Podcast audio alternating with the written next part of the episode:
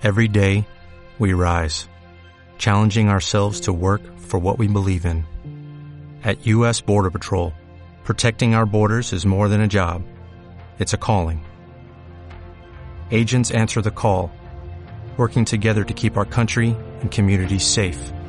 If you are ready for a new mission, join U.S. Border Patrol and go beyond. Learn more at cbp.gov/careers. Hola, hola y bienvenidos a la Biozona. Yo soy el Juamas y estoy aquí para traerte una nueva entrega de tu espacio de biología.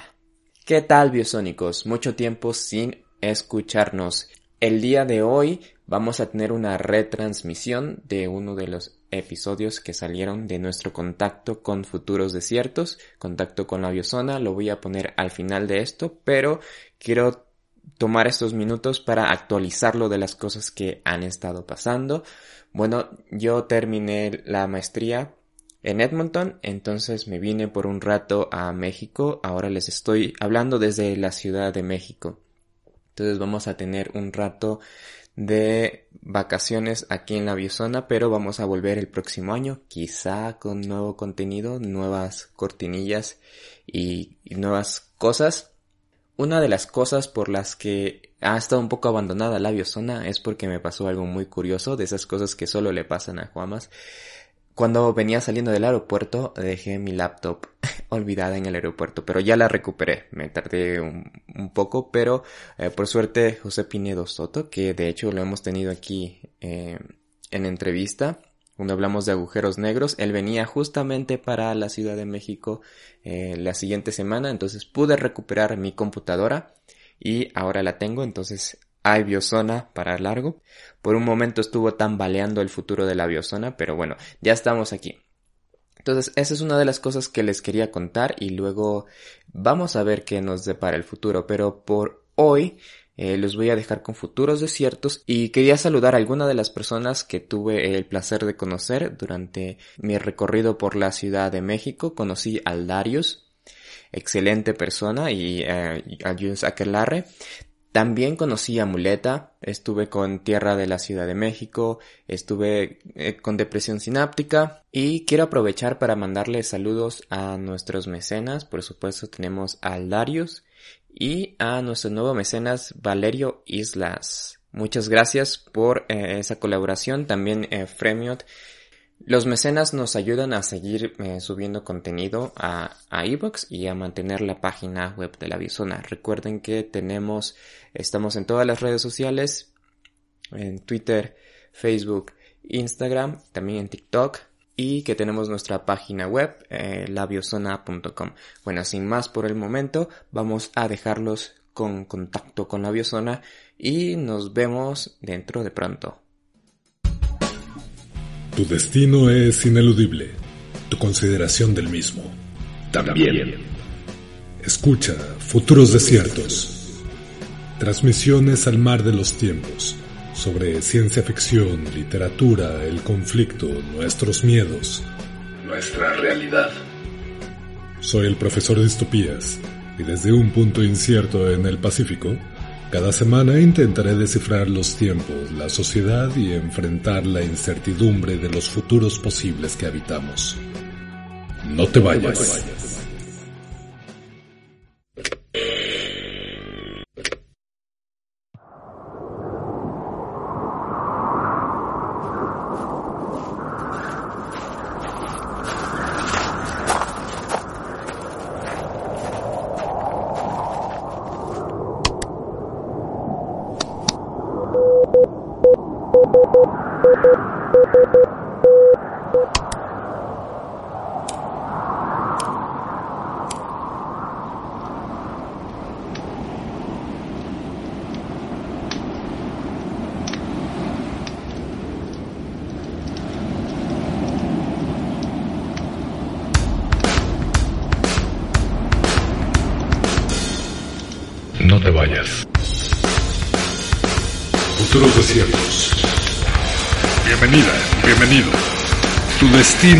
Es ineludible.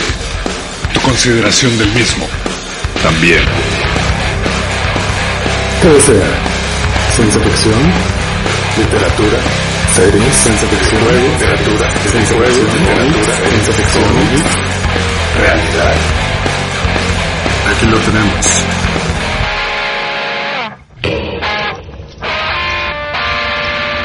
Y más.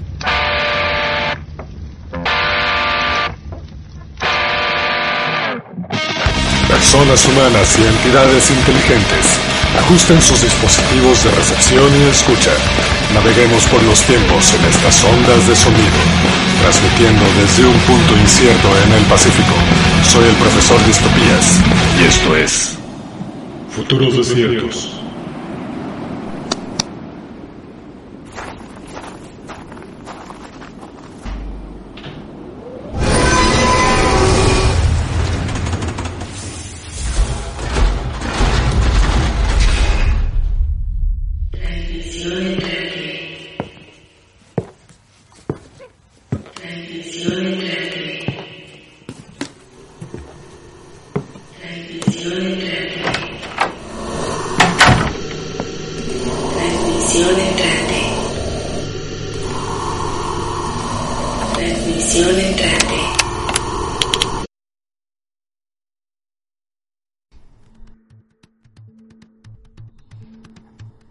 Buenos tiempos a ti que cohabitas en estos futuros desiertos.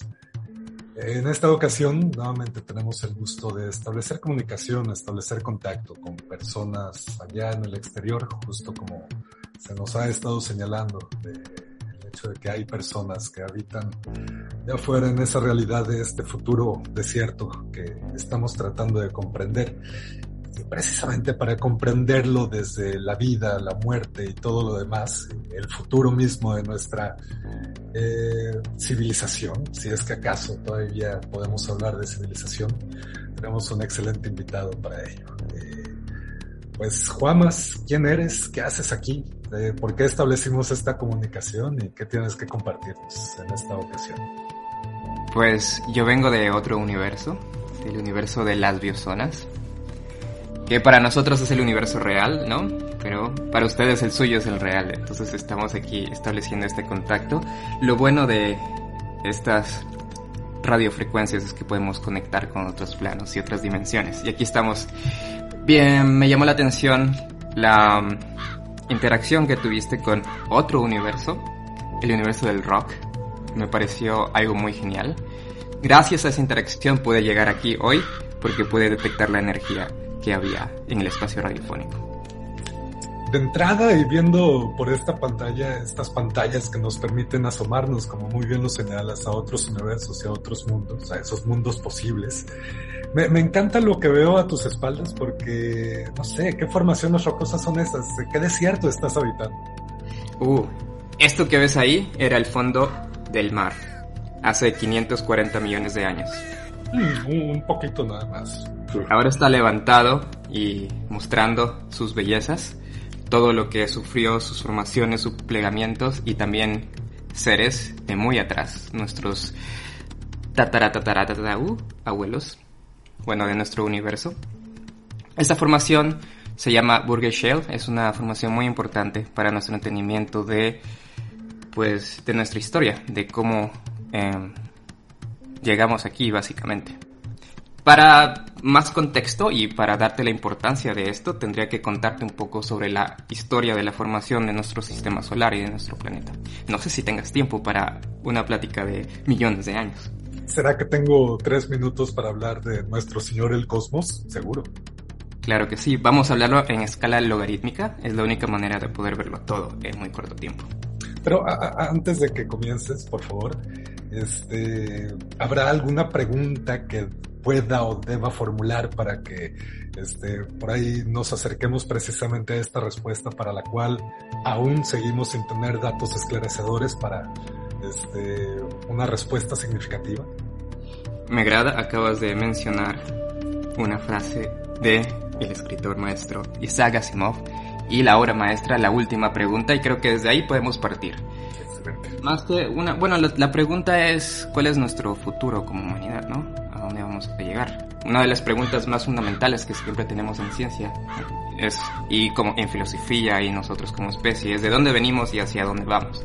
Hay que apuntar, es una pregunta muy antropocéntrica sin duda, pero nos vale para comenzar. Depende de cómo la pienses. Depende de cómo la pienses. Porque puedes pensarlo no nosotros como humanos, sino nosotros como vida. Yo como biólogo siempre, cuando digo nosotros, hablo de la vida general, la vida de este planeta, porque la vida es un fenómeno planetario. Entonces, puedes ver a todo el planeta como, eso es la hipótesis de Gaia, ¿no? Que todo el planeta se conforma, que funciona como un macro meta ser vivo. Entonces estamos hablando de dónde venimos y hacia dónde vamos nosotros como vida en este planeta. Me gusta cómo lo formulas. Elabora, por favor. Entonces, nuestra pregunta aquí es, ¿hacia dónde vamos? Nosotros, bueno, yo como biólogo, como paleontólogo, estudio de dónde venimos, y también los físicos hacen eso, pero mucho, mucho más atrás, ya todo el universo como tal.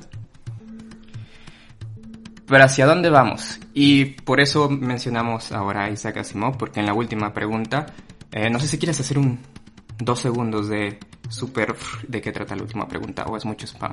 No, rapidísimo, porque creo que no se puede hacer spoiler de un cuento eh, también clásico. Y además lo puedes leer en 30 minutos, ¿no? Hasta menos. Eh, sí, se pueden establecer comparaciones con distintas prácticas cotidianas que no voy a profundizar en este momento. Em, básicamente se trata de que en distintos momentos de la historia humana, tal vez a partir de este momento, un poco más adelante del futuro, eh, diversas personas están preguntando a partir de diálogos súper cotidianos, pues eh, cuál es el destino o la finalidad del universo mismo o qué podemos hacer para salvar la este, entropía fulminante que eventualmente nos va a atravesar como entidades vivas. Y cada vez que se formula esta pregunta, sobre todo a Multivac, que es esta entidad artificial, esta inteligencia que cada vez eh, pues... Eh, Parece más a Google. Uy, ya no se escuchó. Corre. Corre. La energía me viene de contestar tus preguntas y de la electricidad. Eh, pues e, esta inteligencia mm, siempre responde que no hay datos suficientes para una respuesta esclarecedora.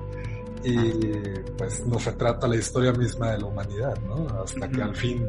Pero la pregunta, eso es lo, lo, lo que más eh, ¿Recuerdas cuál es la pregunta? Porque hay una pregunta en específico que hacen, en la que no hay datos. Porque Multivac podía responder muchas cosas, pero había una pregunta que Multivac no podía responder. Me acabas de hacer una pregunta de examen y te voy a quedar mal. No sé si la tengas a la mano. Sí, eh, la, la digo porque creo que es muy importante, porque se trata de Multivac como una inteligencia como superior, que es casi como Google lo sabía todo. Y y cabe, destacar que Isaac Asimov, o sea, no tenía como mucha idea de predecir Google, ¿no? Pero no sé cómo lo hizo, pero, pero ocurrió. Supercomputadoras y demás, inteligencias artificiales. Era un, un chingón, si se me permite la palabra. En la biozona usamos menos expresiones, pero aquí en futuros desiertos creo que se puede mentar madres a gusto. Total libertad, por favor. La pregunta que Multivac no podía responder es cómo revertir la entropía del universo. ¿Y cómo llegaron a esta pregunta? Bueno, estaban estas dos personas que siempre recuerdo el nombre, pero justo hoy no lo recuerdo. Estaban eh, diciéndole a Multivac cuánto va a durar el sol. Básicamente estaban en una post borrachera, este... De fin de año, ¿no? O algo así, como un programa. es como, ¿cuánto va a durar el sol? Y uno de ellos es como, para siempre. No, no es para siempre. Porque estaban viendo justo eso, lo podemos relacionar con las eh, tipo de civilizaciones. Entonces, creo que en, esta época ya tenían como acceso a, mucha energía. Entonces era como, la energía del sol va a durar para siempre, decía uno. Y el otro decía, no, no seas tonto, no va a durar para siempre, va a durar mucho tiempo, sí, pero no va a ser para siempre. Y él decía, bueno, entonces cuando se acabe el sol, pues vamos a otra estrella. Y entonces va a ser para siempre, porque hay muchas estrellas. Y el otro decía, no, porque cuando se acabe esa se va a acabar otra y otra y otra, y aunque el universo es muy grande, que aquí obviamente no estamos con nuestra concepción actual del universo, ¿no? Pero como el universo es muy grande, en algún momento las estrellas todas se van a acabar y se va a apagar. De hecho, en física hay un fenómeno que se llama de um, heat death of the universe, cuando el universo ya esté, o sea, no va a estar desaparecido, pero va a haber tan poca energía que es como si no existiera nada. Entonces, esto era lo que le preocupaba al otro. Decía, no, o sea, siempre se va a acabar la energía. Bueno, en algún momento se va a acabar la energía, más bien. Por más que sea mucho, mucho tiempo, se va a acabar en algún momento. La única forma de evitar esto es revertir la entropía. Eso es lo que le preguntan a Multivac. ¿Cómo revertir la entropía? Que es nuestro paso por el... De hecho, la entropía es una de las cosas que determina esta línea de la flecha del tiempo, le llaman, de por qué las cosas van del pasado hacia el futuro y no en reversa. Porque la entropía siempre tiene, tiende a aumentar. Esa es una pregunta muy fundamental, por eso me gusta tanto Asimov, porque está metiendo estas cosas, tiene un nivel muy, muy elevado en su escritura. Y pues esa es la pregunta, ¿no? Y en Multivay es la pregunta, la única pregunta que no puede responder. Entonces, en el cuento vamos pasando por diferentes etapas, ¿no? De, de la historia de la humanidad, mientras van él inadvertidamente ya está usando esto de las eh, civilizaciones tipo 1, 2 y 3 porque estaban obviamente yendo primero por el Sol, después en los siguientes cuentos ya van eh, usando la energía de la galaxia y demás. Y pues eventualmente eh, eh Asimov juega con el tiempo del esto del hiperespacio, ¿no? De que puedes moverte más rápido que la velocidad de la luz yendo como es como un internet, es una cosa muy metafísica, luego hablamos de eso, pero está muy interesante. excelente. Y pero sí, justo llegamos a este punto porque planteabas la cuestión de las escalas de tiempo y cómo podemos comprender el tiempo pues, en estas macro magnitudes. Sí, nos fuimos, estábamos en el pasado y ahora nos fuimos al futuro para poner en contexto, ¿no? Y de hecho estábamos hablando de por qué esto es importante. Exacto. Por qué este lugar es importante. Entonces, pues ya ese es como el contexto de, de hacia dónde vamos. Y en este sistema solar eh, se formó hace 4.500 millones de años. Poco tiempo después se forma este planeta y un tanto después aparece vida. Pero eh, ahora estamos en 4.500 millones de años desde que se formó el Sol, nuestro Sol. Nosotros, como vivimos poco tiempo, 100 años, vamos a decirle, no somos conscientes de la escala temporal. Pensamos que hemos estado aquí como especie, como civilización por mucho tiempo. Pero nuestra especie ha durado muy poquito. Nuestra especie. Mm, hablamos de unos 2 millones de años. Después, si nos queremos eh, como ir con nuestros grupos más grandes, primates, mamíferos, también muy poco tiempo en comparación. Incluso todos los animales han estado aquí la última fracción de nuestra historia. Casi todo el tiempo este planeta fue dominado por vida unicelular acá hay otra pregunta que también no sé si en este momento no puedes responder o la, guardamos para después, pero no quiero que se me escape. Eh, en caso de que los eh, pues mamíferos superiores, entendidos este, como precisamente primates y homínidos, no hubiesen evolucionado a lo que somos actualmente este, y a desarrollar lenguaje complejo, ¿qué otra especie pudo haberlo hecho a tu juicio o a tu consideración? Ajá. Esa pregunta tiene que ver con el hecho de si realmente la inteligencia es inevitable.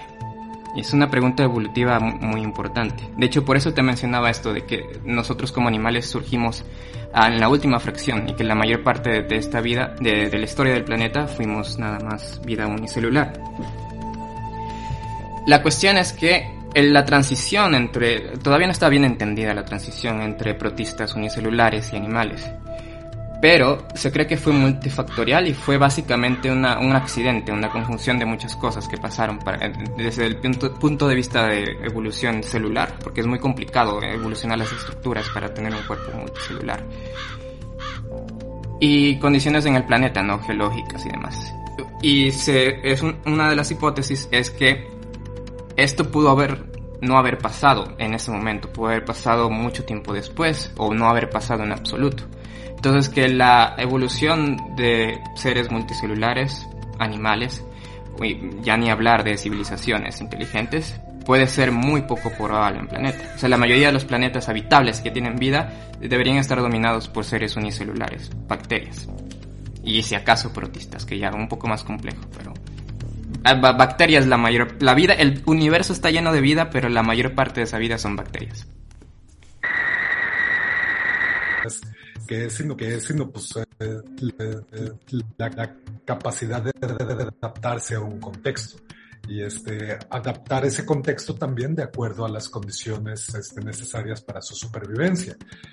Em, Entonces, lenguaje. Acabas, ya, acabas de definir a la evolución, bueno, eh, adaptarse a un contexto, eso es muy evolutivo. Es como, eh, ahí tendrías que meter en la filosofía y pensar si el proceso evolutivo es inteligente, inteligente, inteligente, inteligente. Que el- el- un biólogo te podría decir que no, pero un filósofo a lo mejor te puede decir que sí. De hecho, eventualmente te querría preguntar, o bueno, ya que estamos en estos terrenos, si tú, desde tu perspectiva, eh, consideras el lenguaje como eh, una posible forma de vida. Tal vez no en este momento, pero que tenga las facultades o las condiciones para evolucionar como una entidad viva acorpórea. De que evolucionar, evoluciona. La cosa es que todos los sistemas evolucionan de, un- de una u otra manera. Bueno, sistemas que cumplan ciertos requisitos, ¿no? Que tengan herencia, por ejemplo. No van a evolucionar exactamente como la vida, pero los lenguajes, por supuesto, que evolucionan. Ahora que tengan eh, conciencia, básicamente. Ahí no, no me podría meter ahí, es muy filosófico, yo podría decir que no. Pero sí tienen como un tipo de vida propia, sí son como un ente que va modificándose y esto lo podemos relacionar con la idea del meme de Dawkins, de Richard Dawkins, ¿no? Que son como como grupo, no sé, como un chunk cultural Me, que me va encanta el término chunk. Chunk. es que no- es que no hay en español chunk un trozo, no sé, un trozo, es que no, no, no transmite lo mismo, ¿no? Chunk. Yo antes eh, renegaba de los pochos, pero pues que no se puede. Chunk. Ok. ¿En qué estaba antes del- ajá, los memes y después... Que el, el lenguaje podría ser básicamente un meme. Y El lenguaje es un poco más elaborado, ¿eh? Porque también el lenguaje es complejo porque tiene otras eh, connotaciones y, y demás, ¿no? Y a la otra vez estaba escuchando a Noam Chomsky decir eh, que el lenguaje... Es que a veces Noam Chomsky me confunde un poco con las cosas que dice. Eh, está un poco anti-biología, anti-evolución. Pero pensaba, él decía que el pensamiento, el lenguaje no es una herramienta del pensamiento, sino que es el pensamiento en sí mismo, una cosa así.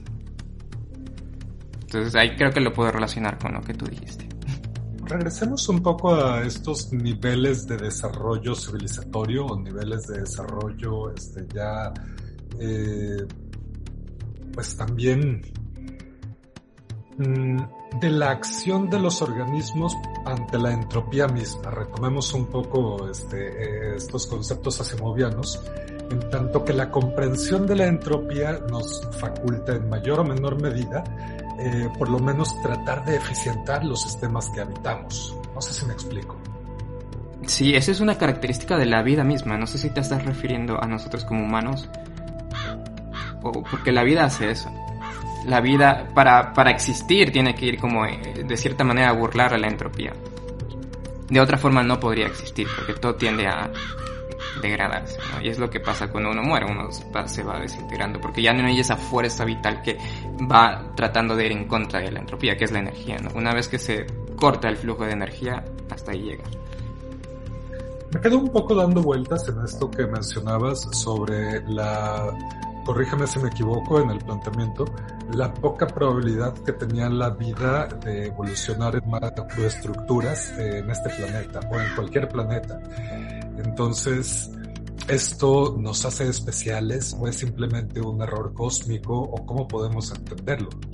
Sí, hasta que no encontremos formas de vida en otro lado, de detección directa, no hay manera de responder esto directamente. Literalmente te voy a decir, hay datos insuficientes para una respuesta esclarecedora, porque hasta ahora no. Por eso es tan importante nuestras misiones a Marte y a Venus, a Enceladus y otras lunas, porque si encontramos vida, al menos en el sistema solar, sabemos que la vida no es tan rara, ¿no?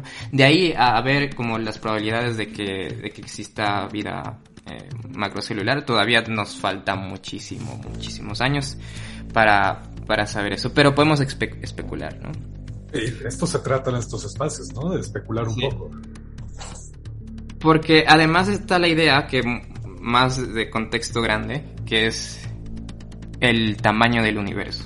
Todo depende del tamaño del universo, porque si el universo es infinito, esta conversación no tiene sentido, porque todo lo que puede pasar va- está sucediendo y va a suceder. Entonces, realmente no. Si el universo es infinito, eh, digo, si el universo tiene un tamaño finito, ahí ya podríamos poner a pensarnos en probabilidades y demás y tendría un poco más de sentido esta pregunta. Mm, la finitud y todo. A ver, ahorita que planteas la relevancia y la importancia de las misiones espaciales, me surge esta, esta idea como que muy generalizada de, pero es que tenemos hambre en este planeta y estamos habitando una distopía y ¿por qué mandan misiones al espacio cuando tenemos problemas aquí? ¿Qué postura asumes ante este, este tipo de argumentos? No me gustan para nada, pero lo que sí es verdad es que hay un resentimiento contra, contra Estados Unidos, porque eso es como, o sea, son es que cuando te pones a ver cuánto cuestan estas misiones, son realmente muy caras, pero es que no hay realmente otra manera de hacerlas. Es que es caro porque es una hazaña muy grande. Eh, se podría... Eh, estoy de acuerdo que hay muchos problemas en la Tierra, pero creo que algo importante es poder vernos desde afuera. Creo que como nos ayuda a unirnos como humanidad y creo que eso es algo que no se puede pagar con dinero, como Mastercard, ¿no? Todo lo demás con Mastercard. Poder, como las fotos, ¿no? De la Tierra desde la Luna, o la foto famosa de Carl Sagan, el puntito, la moto, el, la moto de polvo flotando en, en, el espacio. Si no pudiéramos eh, tener como esperanza, como yo siento que ahí se acaba. O sea, nosotros tenemos algo de esperanza porque sabemos que, bueno, no sabemos, porque pensamos, bueno, puede ser que la humanidad pase, ¿no? De otro modo, yo al menos sería muy pesimista porque es como, bueno, sí, por más que nos entendamos bien y funcionemos bien como especie, el planeta se va a terminar en otros 4.500 millones de años, que suena mucho, pero eventualmente se va a acabar, ¿no? Y entonces, ¿para qué construyes algo que eventualmente se va a acabar? Que es una visión muy pesimista, pero es como la, la manera de que haya un... El hecho de que haya eh, esta posibilidad de que la humanidad pueda trascender es lo que al menos lo que a mí me llena para seguir haciendo lo que hago día con día. Permíteme profundizar un poco más en este tema porque pues entenderás que es eh, significativo y es intrigante para mí. no sé, pienso eh, sobre todo en tu línea de trabajo que trata, se trata de pensar sobre todo en magnitudes bastante prolongadas de tiempo eh, o bastante extensas, digamos, de tiempo. Y Vaya, entenderás que a mí me caen muy bien las personas fatalistas, eh, no, sé por qué. Eh, pero, ¿cómo puedes evitar precisamente el fatalismo eh, a partir de tu ejercicio profesional o disciplinar? Y pues, ¿en dónde, además de los viajes al espacio, que ya lo he señalado, o cómo es que construyes esta esperanza para ti? Para ti, ¿de qué se trata la esperanza? Pues esperanza es inventarte algo, y esperar que pase. Porque no hay forma de saber que, que, realmente vamos a, que esto del viajes al espacio pueda funcionar, ¿no? O sea, de aquí a mañana lanzan bombas atómicas y se acaba todo. El calentamiento global está ahí pisándonos los talones y va a ser un, un reto bastante grueso. Que si pasamos eso, pues ya la hicimos, ¿no? Pero si, que, si no, que es muy probable, bastante probable, pues ahí, hasta ahí llegó. Lo que sí me da miedo, y es como de, esta postura fatalista, es que quienes están liderando la exploración espacial son los millonarios. Entonces, quienes van a fundar las colonias en otros planetas, pues son los millonarios. Eso es como lo único. Acá se van a quedar por como uno de los planetas de Star Wars, ¿no? Que hay un planeta de pura gente pobre, ¿no? De recolectores de chatarra y demás. Algo así siento que podría llegar a pasar si no nos, si no cambiamos como otras formas de, de entendernos en esta sociedad. O sea, tú vislumbras que uno de los futuros más inmediatos sea que este, Marte tenga una sucursal de Amazon. Básicamente. Chale. Chale. y, sí, o sea, yo tampoco lo veo nada, nada improbable. Ahora bien, precisamente por esa línea, eh, ¿Cuáles son los escenarios más plausibles que vislumbras, sobre todo en términos de calentamiento global? O si hay alguna otra posible catástrofe o cataclismo que podamos enfrentar en futuros inmediatos. Inmediatos, ¿qué estamos hablando de inmediatos? Inmediatos, mediatos, a corto mediano plazo, digamos, pensando en pocas décadas. Ah, eso es presente para mí. Mediano plazo te está hablando miles de años. Claro, claro. y vaya, estamos hablando, es interesante porque pues desde una perspectiva más eh, biológica, este, eh, geológica también, y pues uno acá en sus pininos de hablar de la sociedad y de, este, de la propia experiencia humana o de la historia de, la civilización. Bagatelas. Hay, hay un chiste que dice, nunca le prestes dinero a un paleontólogo porque para nosotros un millón de años es poco tiempo. Entonces, entonces así las cosas. Pues eh, eh, décadas. En las décadas por venir, nuestro mayor problema va a ser el calentamiento global. Creo que va a ser como lo único. Lo, que pasa es que el calentamiento global es una cosa multifactorial, no es como que el calentamiento global, es como son muchos problemas que estamos teniendo que hay que resolverlos eh, de manera radical y es algo muy difícil. Yo creo que eso nos va a mantener ocupados en las próximas décadas.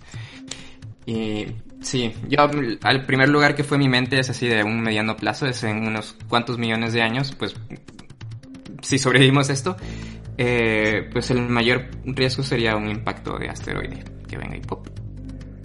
Si logramos como controlar el clima, digamos, o mantenerlo como ahí, que te repito, va a ser un, o sea, no es una cosa menor, es una cosa que, es una cosa seria que tenemos que enfrentar. Es como, o llegamos hasta aquí, o, nos volvemos una civilización solar y, y galáctica, ¿no? Pero si no pasamos esto, hasta ahí llegamos. O sea, los próximos 500 años van a ser críticos para la historia de la humanidad como especie. 500 años son bastantes. Eh, y a la vez, pues, como... Y te digo como, como especie, ¿no? O sea, no que la civilización, porque puede que la civilización acabe mucho antes, pero que como especie todavía lleguemos ahí como medio sobreviviendo, ¿no? Claro, con las barbaries de por medio y este... El retroceso. Futuro distópico. Aquí en esta etapa estamos en el futuro distópico. Y justo, o sea, pensemos en un colapso civilizatorio a partir de la crisis climática, particularmente a partir de la escasez de agua, a partir tal vez que también es un campo relevante para la biología, la tolerancia a los antibióticos, que es todo un tema, este, y que sobre todo, pues ya en, campos pandémicos como los que pues pueden ser bastante significativos actualmente, de ahí se pueden este, suscitar otros eventos pandémicos, ¿no? Y, si estamos en la era pandémica, alguna gente de la salud empezó a decir. Eh, eh, la era de las pandemias también podríamos acotar, porque es una posibilidad bastante cercana. Entonces, claro, todo esto supone posibles factores, como muy bien lo señalas, que pueden eh, pues, generar un colapso civilizatorio en las próximas décadas. No, no hay que descartarlo. Em, en desde tu perspectiva como biólogo, ¿qué efectos crees que esto eh, suscitaría? Bueno, quiero agregar un poco, ahora que hablamos de esto de la, eh, la, era pandémica y demás. Como te digo que todo es multifactorial, en realidad es una consecuencia directa del cambio climático. Bueno, no del cambio climático, pero del cambio global que se le llama. Todo lo que estamos haciendo, porque estamos reduciendo el hábitat de otras especies, estamos entrando más en contacto, volamos un montón, vivimos en ciudades súper apretadas. Entonces, todo, es, todo tiene que ver con todo, ¿no? ¿Te parece si lo significamos como el impacto antropogénico? Sí, Ok, ¿y cuál era la pregunta entonces? ¿Cuáles son los efectos a mediano plazo, digamos en décadas, que observarías sobre todo en la especie humana, más allá de los hábitats o los ecosistemas en términos complejos? Este, vaya, más bien a partir de los cambios en los ecosistemas, ¿cómo es que responderíamos los humanos? ¿Cómo responderíamos? Creo que más bien tendríamos que responder primero. Porque, o sea, para resolver esto tendríamos que totalmente reorganizarnos. Porque el sistema que tenemos ahora nos está llevando a eso. O sea, no hay mucha manera de torcer este sistema para que lo, lo resuelva a sí mismo. Todo tendría que cambiar. ¿Ves esperanza en ese cambio necesario?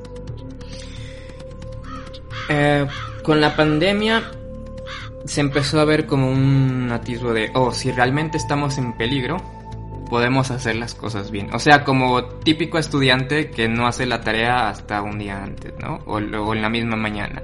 Siento que es un poco así con el cambio climático, porque en, otras catástrofes nos unimos porque son más inmediatas, ¿no? Cuando hubo el, el, el, terremoto en la Ciudad de México fue como todo el mundo ayudando, ¿no? Cuando hay un huracán, todo el mundo va a ayudar. Cuando hay una pandemia, todo el mundo se unió, que eso fue una, una cosa bien genial. todo el planeta se unió de una manera que no se había visto antes, colaborando incluso con medios así como no queriendo, pero también entre China, Estados Unidos, con mucho roce, pero, pero ahí fueron medio dándose la mano, ¿no? Y siento que con el cambio climático no pasa eso porque no es algo inmediato y no es algo que se ve de hoy, hoy nos cayó un cambio climático, ¿no? Es algo que por aquí va pasando un incremento la frecuencia de huracanes, por aquí la frecuencia de incendios y no hace ese match sobre todo. En los científicos esto ocurrió, este match ocurrió hace mucho tiempo.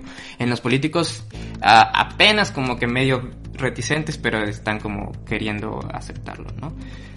Pero como no es tan inmediato y y, arreglarlo, empezar a arreglarlo va a significar cambiar la economía, lo que significa que va a haber como un decreso y así, un decremento del crecimiento y demás. No es algo que quieren hacer hasta que ya sea como que ya tengan aquí en la nariz la inminente destrucción del planeta, ¿no? Entonces va a tener que haber un par más de catástrofes hasta que la gente diga, no, ya tenemos que hacer algo. Entonces, lo mejor que podría pasar para la humanidad es que suceda algo terriblemente devastador, pero que más o menos nos dé como un sacudón y la gente diga, bueno, ya hay que hacer algo ya.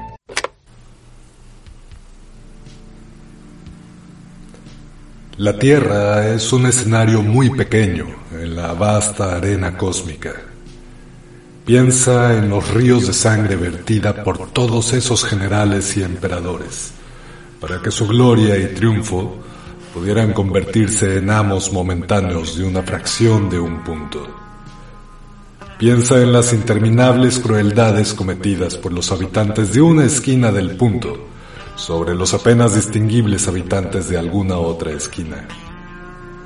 Cuán frecuentes sus malentendidos, cuán ávidos están de matarse los unos a los otros, cómo de fervientes son sus odios nuestras posturas, nuestra importancia imaginaria, la ilusión de que ocupamos una posición privilegiada en el universo, es desafiada por este punto de luz pálida. Nuestro planeta es una solitaria mancha en la gran y envolvente penumbra cósmica. En nuestra oscuridad, en toda esta vastedad, no hay ni un indicio de que vaya a llegar ayuda desde algún otro lugar para salvarnos de nosotros mismos. La Tierra es el único mundo conocido hasta ahora que alberga vida. No hay ningún otro lugar, al menos eh, en el futuro próximo, al cual nuestra especie pueda migrar. ¿Visitar? Sí. Asentarnos. Aún no. Nos guste o no, por el momento la Tierra es donde tenemos que quedarnos. Se ha dicho que la astronomía es una formadora de humildad y carácter. Tal vez no hay mejor demostración de la locura de los conceptos humanos que esta distante imagen de nuestro minúsculo mundo. Para mí, subraya nuestra responsabilidad de tratarnos mejor los unos a los otros y de preservar y querer ese punto azul pálido, el único hogar que siempre hemos conocido. Un punto azul pálido. Carl Sagan.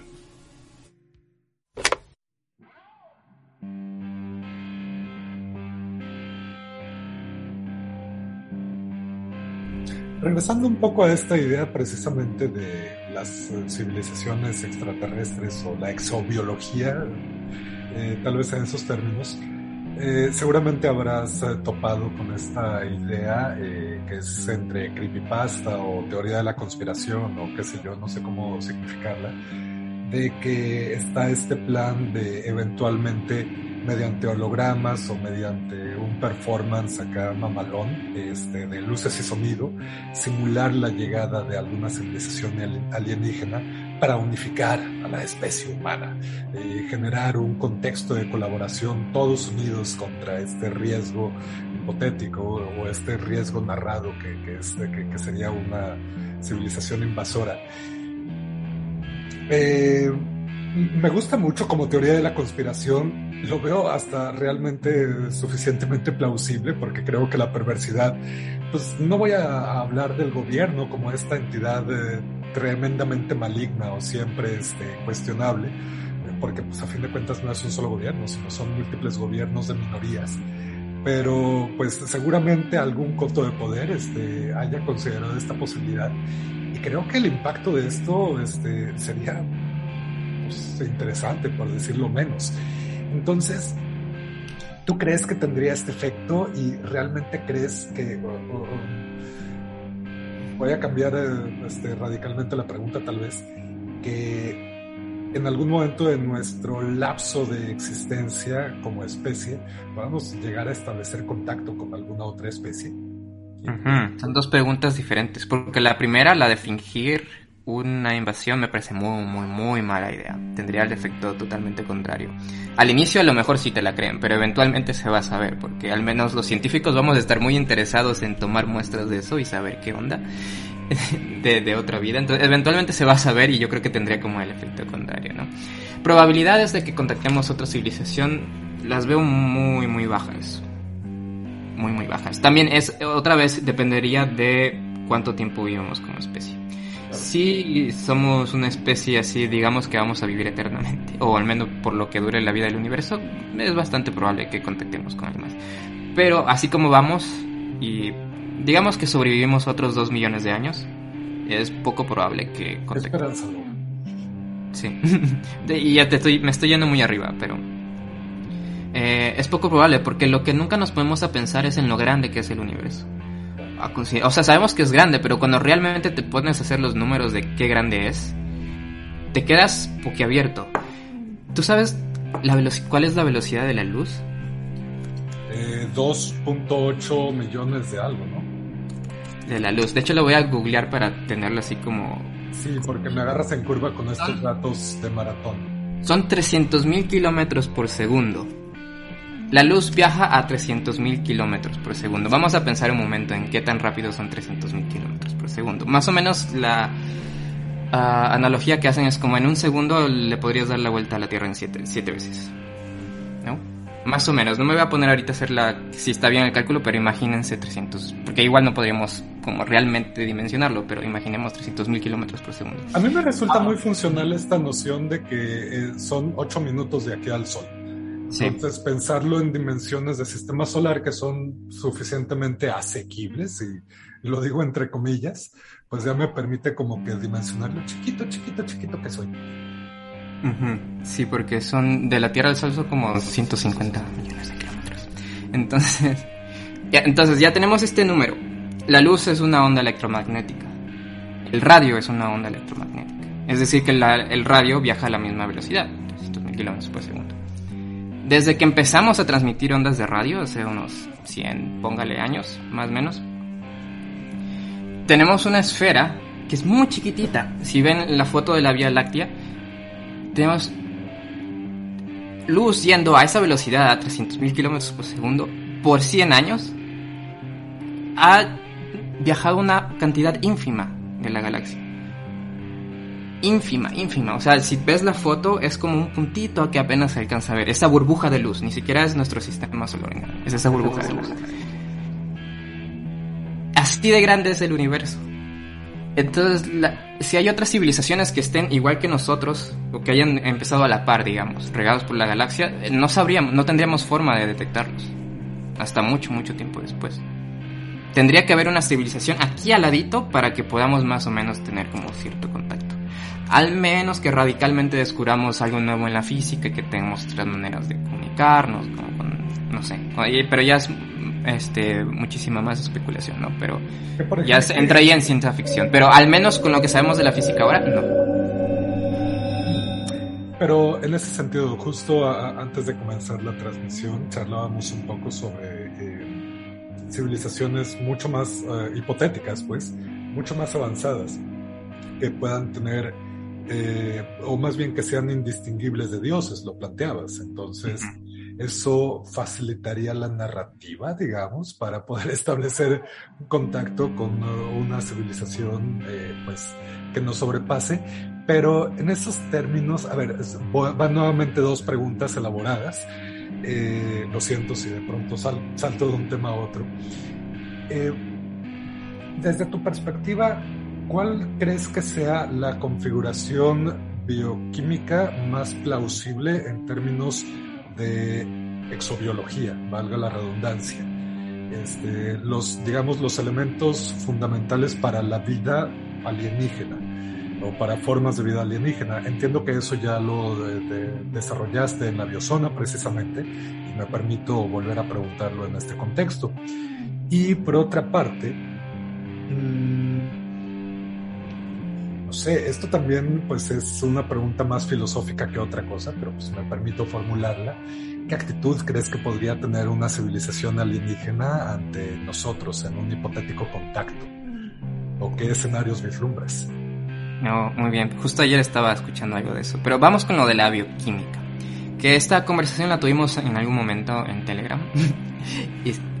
y, creo que tuvimos un, un desacuerdo ahí, ¿no? Porque según yo, bueno, desde mi perspectiva, lo sigo sosteniendo, es que nuestra química de haber otras formas de vida sería muy parecida a la nuestra. Porque nosotros estamos aquí porque fuimos formados de los elementos más comunes que habían. Son los elementos más comunes del universo. Entonces lo más probable es que otras formas de vida compartan bastantes características de nuestra bioquímica. Puede ser que este, otras formas de moléculas para guardar información, no necesariamente ADN y ARN y demás, pero que esté basada en el carbono es muy, muy probable. Incluso, por ejemplo, tenemos eh, Titán, no sé si has oído de la luna de Titán, que tiene metano líquido. O sea, es como la Tierra, pero mucho más fría y entonces en lugar de agua lo que se mueve es el metano. De hecho, es muy cool ese lugar porque el hielo, de hecho es una de las cosas que discutíamos en la biozona, de si el hielo es un mineral. Aquí en la Tierra no, pero en Titán es tan frío que se compacta tanto que se comporta como una roca, básicamente es un mineral. Es un lugar como, como un, no sé, negativo de la Tierra. No es como totalmente inverso, pero es muy análogo, pero usa metano, ¿no? ¿Es lo que estabas comentando hace unos días en Twitter sobre los tipos de hielo? Sí. Genial. ¿Puedes elaborar un poco más? Porque me, me resultó intrigante. Sí, es que uno pensaría que esto va desde muy, muy atrás, ¿no? De que los estados de la materia, ¿no? Es como sólido, líquido y gaseoso. Y hablamos de que el, hielo, eh, cuando se enfría, pues se pone durito, ¿no? Pero tiene como una estructura cristalina, puedes ver con los copitos de hielo y demás.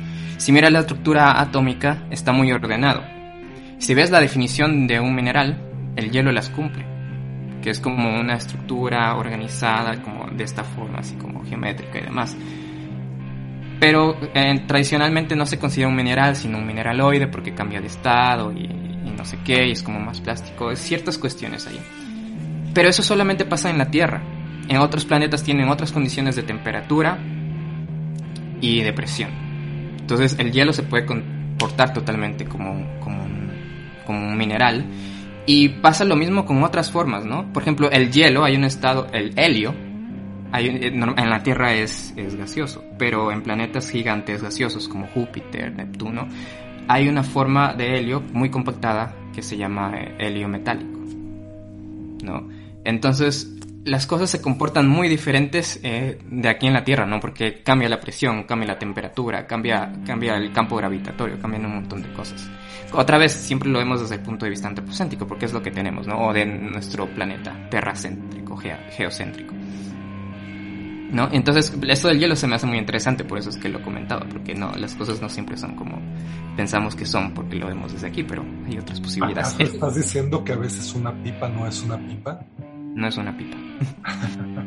ya es como percepción. No, no me desvíes porque la pipa es un, tema, es un temón. Entonces, eh, Titán es diferente, ¿sí? Eh, podrían haber como seres vivos que utilicen metano en lugar de agua. Pero, si se fijan, no hemos salido de la química del carbono. Sigue totalmente siendo la, la química del carbono.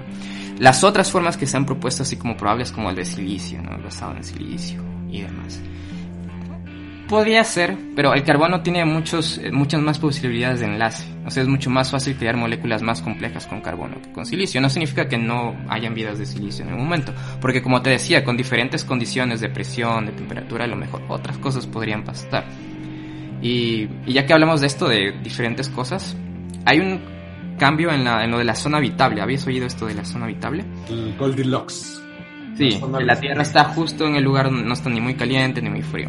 Entonces, eh, tradicionalmente se busca vida en otros planetas, viendo planetas que estén en la zona habitable. Pero nuestra definición de zona habitable, que está basada en la distancia desde nuestro punto de vista. Ya ves que tenemos ahora Europa, tenemos Encelado, tenemos agua líquida en otros eh, eh, en planetas o en cuerpos más alejados del Sol, porque la gravedad también puede influir cierta energía y darte agua líquida, ¿no? Y, que en esos términos me, me, agrada mucho esta investigación que se hace en torno a los tardígrados, precisamente como extremófilos, y pues ¿qué, qué tipo de condiciones podrían tolerar otros organismos vivos también.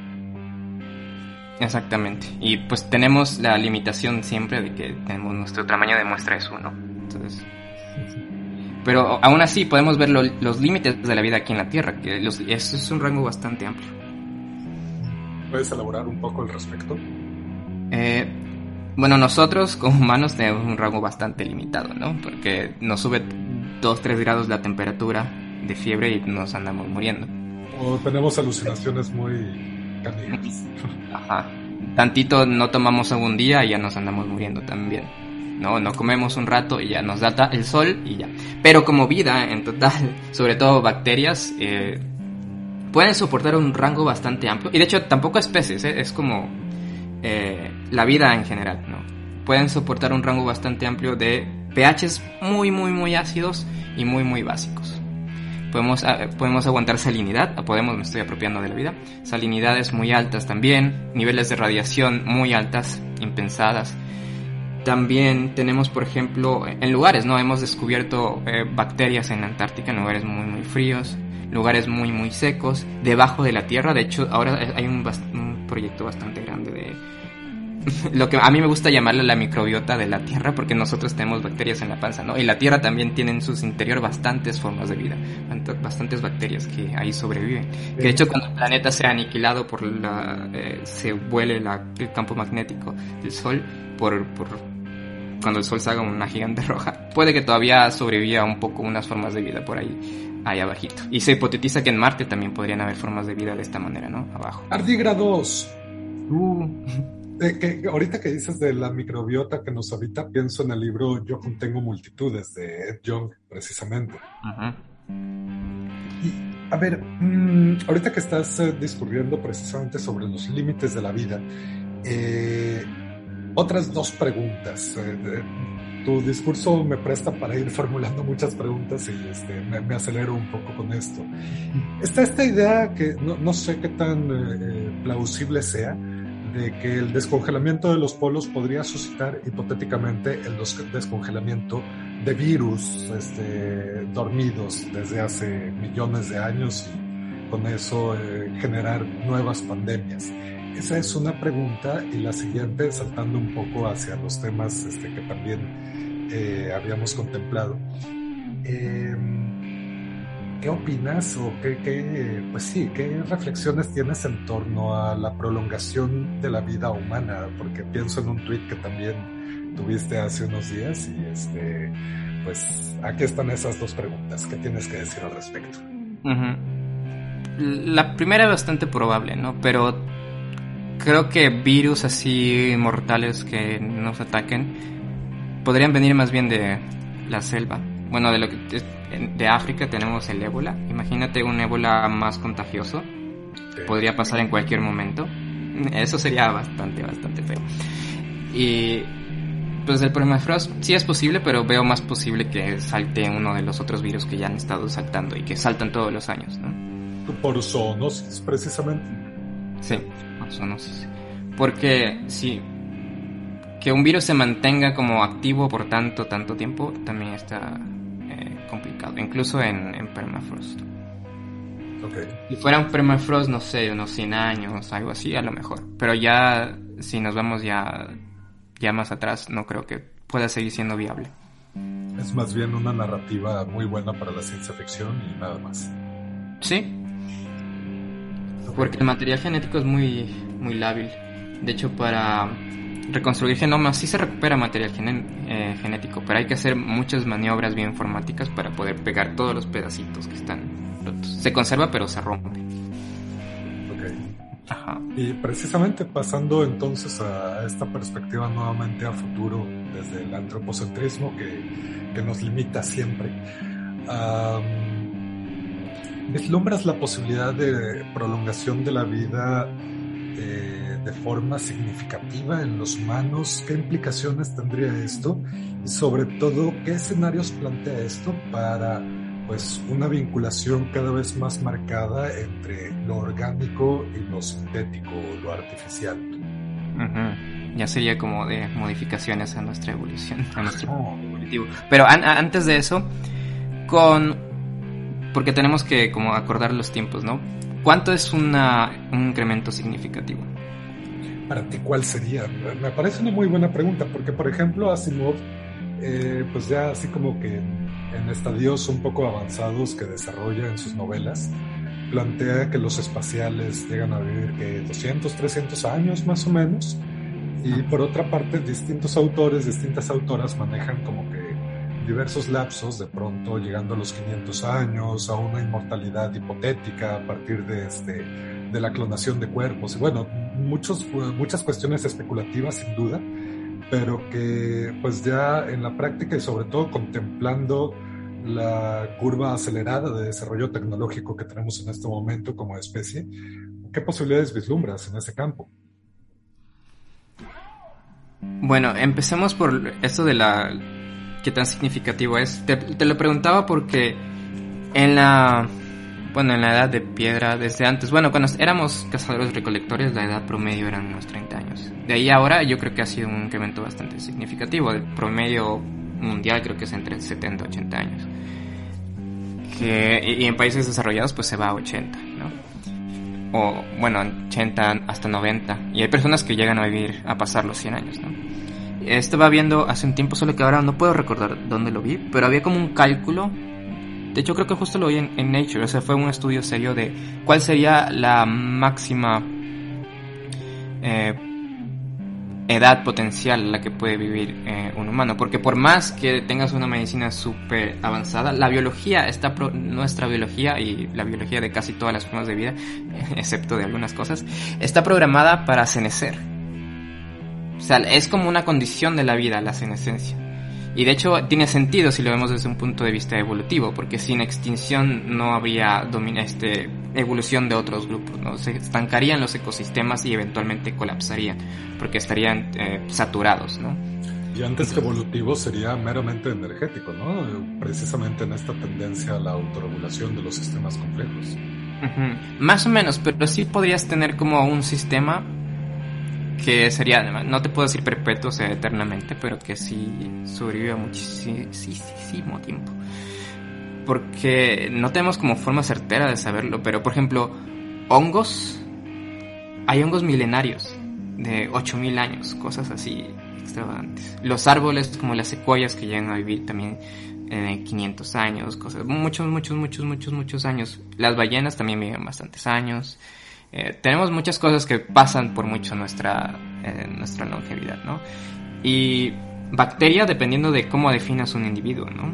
Si defines una célula bacteriana, a lo mejor no, pero eh, si juegas con la definición de individuo, las, las bacterias son básicamente inmortales. Pero ya sería jugar un poco con la definición de individuo, ¿no? Y, que responde a diversas posibilidades de formas de vida y de articulación entre entidades mínimas separables, que podrían ser organismos que constituyan un sistema entendido como un individuo. Que de hecho, eh, eh, justamente hace poco estábamos hablando de una, notición que fue el descubrimiento de briozoos eh, fósiles del Cámbrico no se habían descubierto antes. Era el único animal que no había aparecido en este momento, aquí en esta montaña, en el Cámbrico, pero ya se encontraron. Lo curioso de los briozoos, que es, briozoos es animales musgo, es que se comportan como un meta-animal. En lugar de tener, nosotros tenemos células, algunas células son para reproducción, nuestros espermas, otras células son para digestión, las de nuestro estómago, para respirar, nuestros pulmones, el corazón. Este animal, y para defensa además, nuestros brazos, no póngale. Pero este animal tiene una colonia, entonces unos animales de esa colonia se dedican a la reproducción, otros a comer y otros a defenderse. Es como si nosotros nos pegáramos y viviéramos en una bola con nuestra familia y eh, los, los más jóvenes se dedican a reproducirse, los, eh, los padres trabajan y, los abuelos están en el hogar, ¿no? Sería como si, pero estuviéramos conectados si orgánicamente. Eh, realmente así funcionan las familias, pero cada quien separado, en un cuerpo separado. En este animal funcionan en el mismo. Claro, y porque a fin de cuentas en esta etapa evolutiva en la que nos encontramos eh, ha sido funcional y ha sido necesaria la individualización de los, este, pues, de los organismos únicos. Pienso en esta idea del número Dunbar, que es eh, el número este, máximo posible de interacción entre individuos en un grupo determinado, que tiene que ver con este, la facultad de comunicación que tenemos. Sí, y esto es un estudio básicamente morfométrico, que también es de, de mi campo de estudio, la morfometría, estudiar la geometría para entender. Y tiene que ver con el tamaño del... Bueno, se ha ido desarrollando, ¿no? Pero la idea principal es medir el tamaño del cráneo de otros primates y el tamaño de sus grupos sociales. Y se ve que hay una línea perfecta de, correlación uno a uno. Ajá. Y se llega a la conclusión de que en los humanos este número son como de 150 personas. Que eh, si lo piensas, eh, ahorita con las redes sociales nos parece un número muy pequeño, ¿no? O sea, el, el tuitero promedio tiene unos 200 seguidores. Pero es que para ello tenemos instituciones y tenemos una serie de... Este, claro. Sí.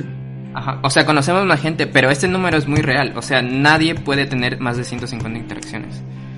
Por más que tengamos 150 más de 150 seguidores en Twitter, tú no puedes llegar a tener como una relación con todos ellos. Porque a fin de cuentas responde a nuestros límites cognitivos, ¿no? De manejo de información. Por eso es que esto es, es tan, eh, es un fundamental este número.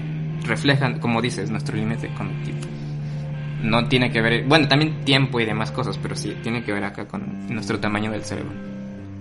Y vaya, como planteas tiempo y demás cosas, pues también hay marcos institucionales o institucionalizados que nos permiten eh, aumentar esa cantidad de interacciones dependiendo de ciertos contextos o ciertos espacios donde que están determinados para ello. Interactuar con gente que de otra manera no hubieras interactuado, ¿no? Exacto. Como, por ejemplo, la razón de que estemos aquí hoy en día, en caso de que el mundo se desintegre. No nos hubiéramos conocido de otro modo, no había manera. Y estamos ahora haciendo un podcast que, no sé en tu caso, pero yo no estaría haciendo un podcast si no fuera por estos cuates. Es cierto que ha sido una influencia fundamental y de las principales, eh, sin dudísima.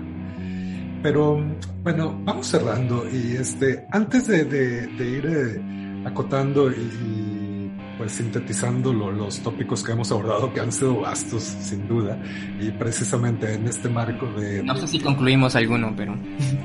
No, más bien quedan las preguntas abiertas, y es parte del encanto de este tipo de interacciones. Y precisamente en este marco de desintegración o este, de la expectativa de que el mundo se llegue a desintegrar, eh, ¿Tú vislumbras eh, una vinculación, como te eh, preguntaba hace rato, una vinculación más marcada entre lo orgánico y lo sintético en esta lógica del transhumanismo, tal vez? Sí, es bastante plausible porque ya estamos en esa dirección. De hecho, ya estamos ahí. para empezar, todos, nadie puede estar hoy en día sin esta cosa pegada. Por más que quieras, lo he intentado, pero todo sucede por aquí. Hasta el banco eh, en todos lados te piden un teléfono o un número de teléfono para entrar. Claro. Entonces ya se está volviendo imposible. Ahora si hablas de ya directamente como encarnado la cosa, también ya está sucediendo, ¿no? Tenemos este prótesis bastante buenas que están todavía como en esta etapa, etapa, experimental, pero que ya conectan directamente el cerebro a la extremidad eh, prostética. Jugando un poco con la especulación y el cyberpunk, tal vez. Eh, si tú tuvieses la posibilidad de hacerte alguna modificación corporal, este, especulando en las posibilidades eh, al alcance, ¿qué tipo de modificación harías? Si fuera solo física, quizá me arreglaría los ojos para no tener que... Porque cada que entro a algún lugar no veo nada, sobre todo en el invierno. Y con el cubrebocas se complica bastante, entonces podría, podría ver mejor. Pero estaría bien, ¿sabes qué? Poder trabajar, como tener un lente de contacto donde estuviera ahí tu computadora entonces podrías trabajar solo sentado, recostado en el sillón, leer tus correos y todo. Y vislumbro que sería muy problemático, ¿no? Porque nuestra psicología no está preparada para eso, entonces sería como muy adictivo. Si ya el celular de por sí ya te da bastante ansiedad, imagínate ahora tenerlo en tu cerebro básicamente, ¿no? Pero sería muy cómodo.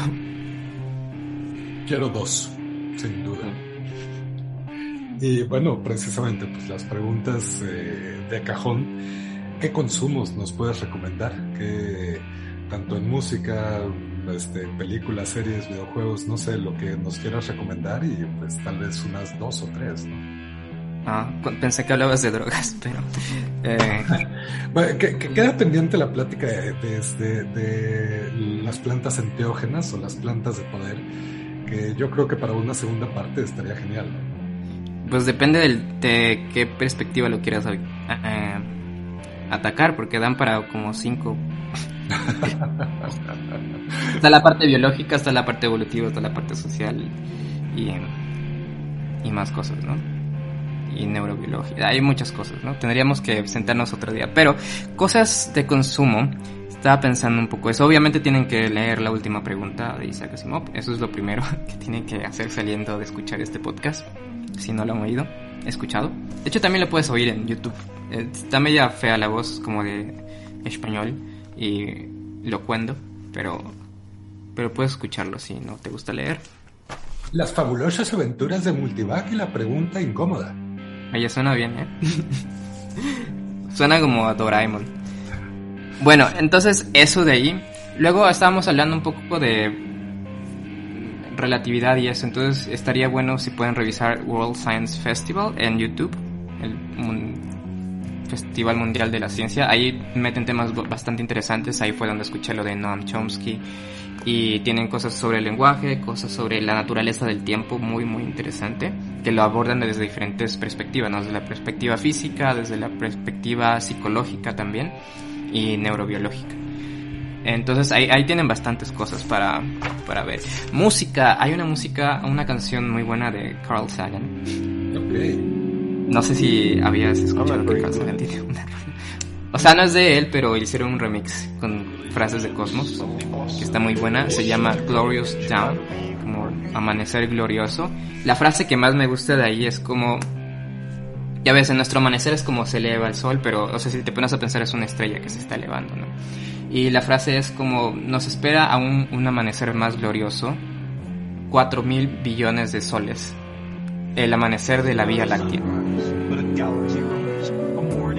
Y eso es algo que vemos, bueno, no vemos todos los días, pero es algo que si tú vivieras en un lugar oscuro podrías ver todos los días. Claro. 4 mil millones de, soles, de soles saliendo por, por, el, cielo. Entonces, esa canción de, de Carl Sagan. También hay una rola de Stephen Hawking con Pink Floyd. No sé si la topas. Seguro la he escuchado, pero háblanos un poco más de ella, por favor. Se llama Keep Talking. Sigue hablando. Y es eh, una frase que salió en un comercial de telecomunicaciones que salió Stephen Hawking. Entonces creo que fue Gilmore el, que escuchó este comercial y dijo, no manches, tengo que hacer una rola en esto. Y empieza muy bien porque empieza hablando desde el inicio y dice con esto de que por millones de años los seres humanos vivimos igual que cualquier otro animal. Y de repente algo pasó. Empezamos a hablar. Y esto fue lo único que nos empezó a diferenciar de todos los demás animales. Empezamos a comunicarnos, empezamos a trabajar juntos y empezamos a construir lo imposible. Nuestros mayores logros vienen porque podemos comunicarnos y hablar y nuestros mayores problemas es cuando nos desentendemos, ¿no? Y todo lo que tenemos que hacer es seguir hablando y comunicarnos mejor. Y David Gilmour lo toma y hace una canción fabulosa con esto, medio depresiva, pero, pero está buena. Y de hecho hay una segunda parte de esa rola en el último disco, creo, de Pink Floyd, que se llama, bueno, el disco es The Endless River y la canción es Talking Hawking se llama. Ok, ok. Tú, eres bastante fan de Pink Floyd, sin duda. Sí, porque tiene cosas como esta. ¿Cómo puedes no ser fan de Pink Floyd teniendo una rola con Stephen Hawking? Dime, hazme el favor. Oye, ahorita que decías de la rola de Sagan, eh, espero, espero con todo mi corazón que tenga su, este, cuando habla en cetáceo. Si ubicas esta, esta ajá, eso empieza con eso. Ah, claro, claro, claro, claro. No, ya, ya. Ahorita tengo que escuchar. Debes, ponerla en este episodio. Sin duda, sin duda. Sí, sí, sí. Tú sabes que ahí le, voy a mover un poquito la Sí, y creo que tengo más cosas, pero con eso creo que tienen suficiente para ir. a canales de YouTube, Art en, en a nutshell, también tienen traducciones en español, son bastante buenos. Y ya, para no abrumarlos, por ahí podemos empezar. Y, justamente videojuegos, ¿tienes alguno? Lo que pasa es que no juego muchos videojuegos. Entonces les puedo recomendar Pokémon. Okay. Yo creo que en algún momento jugué Pokémon, pero, o sea, me da mucha risa porque los biólogos somos maestros Pokémon totalmente. Totalmente. Es que cada quien incluso tienen sus gimnasios, porque ya ves que tenemos ramas como los, eh, los herpetólogos, los que trabajan con hongos, los que trabajan con cetáceos, eh, los paleontólogos, que también hay eh, fósiles en Pokémon, ¿no? Eh, Ammonite y, y así. Entonces, totalmente cuando hablamos en nuestras fiestas son como maestros Pokémon. Y de hecho, nuestros apodos son como el serpientes, el, el no sé qué, y así. Entonces, eh, el briofito, tenía un compañero que le decían briofito. Briofitos son unas plantas, son de los musgos. Y. Entonces me da risa. apodo, además de, de, el nombre oficial que. Ah, mi apodo, mi apodo era más religioso, me decían el hermano Pablo. Ah, también me decían Palio Pablo. Luego les cuento la historia de por qué hermano Pablo, pero en algún momento me dijeron Pablo, eh, Palio Pablo, por la picar piedra. Por suerte no mucha gente llegó a descubrir Pablo Picapiedra, a descubrir que me podían decir así. Solo alguien me lo dijo alguna vez, fue como, up, no. Es demasiado fácil. Sí. Sí, no, no, no. Pero no sé, ahorita hablo contigo y te veo y me siento impelido a seguirte, cual profeta este, en el desierto. Eh, ¿Tienes algo para eso? Sí, sí. De hecho, no sé por qué, no, creo que solo con el pelo largo te empiezan a decir Jesus. De hecho, ahora, eh, pero es como, ay, pero, por ejemplo, ahora he estado en, en, Instagram, quizá alguno de los que estén ahí, biólogos en Instagram, eh, estén escuchando esto, quién sabe. Y como tenía ajá, el pelo largo, igual me empezaron a decir Jesus. Y entonces en los live ahora que tenemos es como llegó Dios y cosas así. Bueno, es que creo justamente desde esta lógica del de hábitus, de cómo es que se configura la identidad profesional sobre todo, este, y cómo terminas construyendo tu personaje a fin de cuentas, sí. pues algo hay de profetas en el desierto que es tan atractivo, no lo sé, no lo sé. Sí, por eso no le he detenido, detenido, porque es como, esto es un marketing estupendo, esto va para adelante. No sé si en algún momento me meten problemas con la iglesia, va a venir el papa. Yo pero creo que eso sería buena publicidad. Sí, sería buena publicidad. Entonces aquí estamos, síganos para más consejos. Pero justamente, ¿dónde te podemos encontrar? Este, ¿Cómo te busco? Eh, ¿Dónde, dónde Estoy en Bueno, estamos. Yo como Juamas, no me sigan como Juamas, síganme como la Biozona porque somos un equipo, somos como una comunidad de biólogos. Estamos viendo qué hacemos, no solo de biólogos, porque tenemos ahí a Aileen, que es astrofísica, depresión sináptica, que es eh, neurobióloga. Bueno, bióloga se dedica a neurobiología. Mi hermano, que es ingeniero en sistemas, entonces él maneja todo la página. No podría hacer nada sin ellos, entonces eh, síganos como La Biozona, arroba La Biozona en Twitter, en Facebook, en Instagram, en TikTok estamos como arroba Podcast. Y en nuestra página web, web es www.labiozona.com. Tenemos un blog, salimos todos los martes. Que de hecho puedo lanzar aquí la convocatoria. Es un blog abierto para el que quiera eh, escribir cosas, temas científicos, tienen que ser obviamente por el carácter de, de la página. Sobre todo, no tiene que ser exactamente, pero enfocado con esa historia de la vida, ¿no? Con nuestro tiempo, entendiendo nuestro lugar, nuestra posición espacio-temporal en el universo. Más o menos son las líneas, pero cualquiera es invitado a, a escribir ahí. Y, y, a leer. Excelente. Sí, les puedo recomendar este artículo que escribí sobre el tamaño del universo, para que se den como una idea de la escala del universo, y otro sobre y si nosotros somos los aliens, que es una noticia de... Ahí la van a ver, pero viéndonos como desde otra perspectiva. A título personal, he leído la, las notas que han estado publicando. Eh, me parece un excelente ejercicio de divulgación, sobre todo muy asequible y aprehensible pues, para el público en general, que de eso se trata a fin de cuentas. Y pues el estilo narrativo que manejan también es bastante agradable. Entonces, eh, celebro que haya este tipo de espacios para, para la divulgación. Sí, y el estilo narrativo se ha ido creando. Es como una... Me gusta porque trato de jugar con esta idea de evolución, entonces la biozona se va formando a sí misma. Y conforme un, bueno, yo escribo uno y alguien más escribe otro como basándose en ese, luego yo me escribo basándose en el de alguien más, como en el estilo y va formando su propio estilo particular, ¿no? El de, el de la biozona. Y por eso me gusta bastante. Y una de las premisas para este blog es que a la gente no le gusta leer. Entonces tratamos de hacerlo lo más breves posibles, que no pase. Es mucho, es malo para la publicidad, pero como ahora no tenemos publicidad, realmente es por, por la ayuda voluntaria y caritativa de, los que nos quieren ayudar. Entonces eso nos ayuda a mantenerlos cortos y pues que al menos te puedas sentar, porque lo digo desde mi perspectiva, yo veo un blog que subes, bajas, bajas, bajas, bajas y sigue eternamente y no llegan a ningún punto. No me gusta eso, es como tienen una pregunta, hagan la, desarrollenlo, pongan una respuesta y una conclusión y si quiero saber más, mándenme a otro sitio, ¿no? Eso es la premisa del blog. Y claro, pues es lo que se requiere en estos tiempos, sin duda. Me, me llama la atención esto que planteas de, pues, eh, que, que, es un trabajo eh, de buena fe y que quien guste ayudar, eh, guste ayudar. Eh, me la he pensado mucho para aplicar el asalto chido de Rodrigo González, pero pues igual también es un momento pues para decirle a la banda de que lo que hacemos aquí es eh, a partir de pues un esfuerzo que igual es sustancial y que no está de más que nos inviten un cafecito o unas cervecitas, ¿no? Este, y desde aquí brindo contigo. Brindamos, tengo té, pero sí. Eh, ¿En dónde te pueden apoyar a ti? Pues tengo Boy, eh, Coffee en, el, eh, en Twitter, tengo el vínculo directo para precisamente esta plataforma. Estoy, eh, ya tengo el Patreon, pero pues no lo he así como que hecho público, entonces estaba esperando como que este momento para este, ya empezar a echarle un poco más de ganas a Patreon y pues que también este es alternativa. Pero mm, esto solo se puede hacer con compañía, de este, asaltar a, a, la banda, de, pues órale, ya se la saben, este, o, o sacan el varo o les canto más, como ven. Creo que está bien, bueno, eh, es un win-win, porque en medida que si disfrutan esto y pueden apoyar, o sea, esto sigue existiéndose, eh, sigue ocurriendo, ¿no? Claro. Porque sí es un trabajo bastante sustancial. Y pues creo que vale la pena porque a veces, bueno, voy a usarlo, voy a hablar desde yo como consumidor.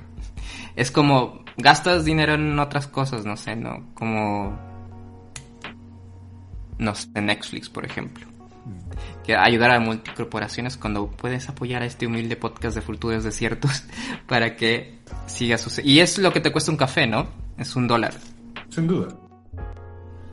Entonces, pasemos como, es hora de la limosna, como en la misa, vamos empezando como. Aquí está el sombrero, este, ahí se lo rola, nada más mantengan sana distancia, por favor. Uh -huh. eh, ahorita dejo de cantar entonces. Este. Y en la medida que se este, sienta, eh, su podcaster se sienta apoyado, le va a meter muchas más ganas a la edición.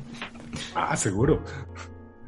Y, sí, este fue un mensaje este, sutil, ¿verdad? Para que ponga atención a...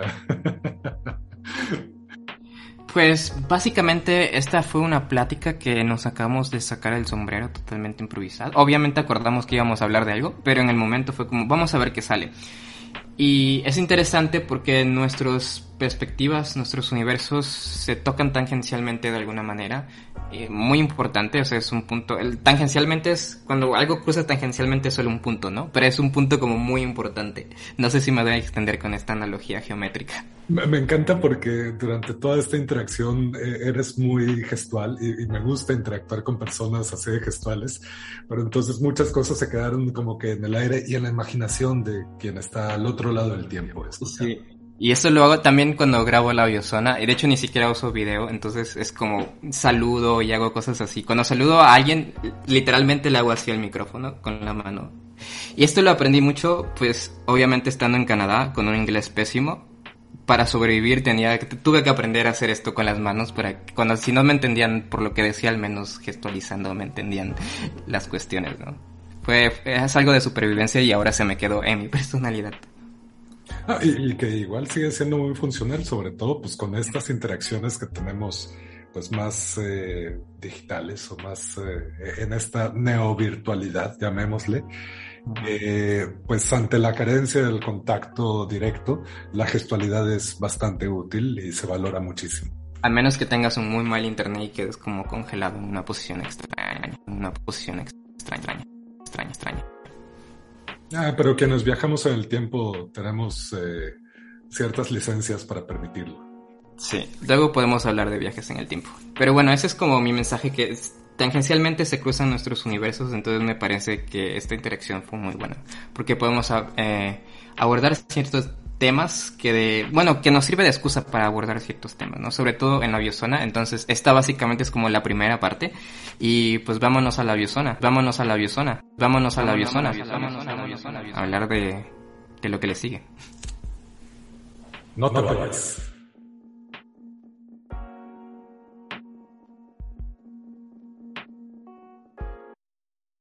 ¿No se merece tu familia lo mejor? Entonces, ¿por qué no los mejores huevos? Ahora, Egglands Best están disponibles en deliciosas opciones. Huevos clásicos, de gallina libre de jaula y orgánicos de Egglands, que ofrecen un sabor más delicioso y fresco de granja que le encantará a tu familia. En comparación con los huevos ordinarios, Egglands Best contiene la mejor nutrición como 6 veces más vitamina D, 10 veces más vitamina E y el doble de omega 3 y B12. Solo Egglands Best. Mejor sabor, mejor nutrición, mejores huevos. Visita egglandsbest.com para más información.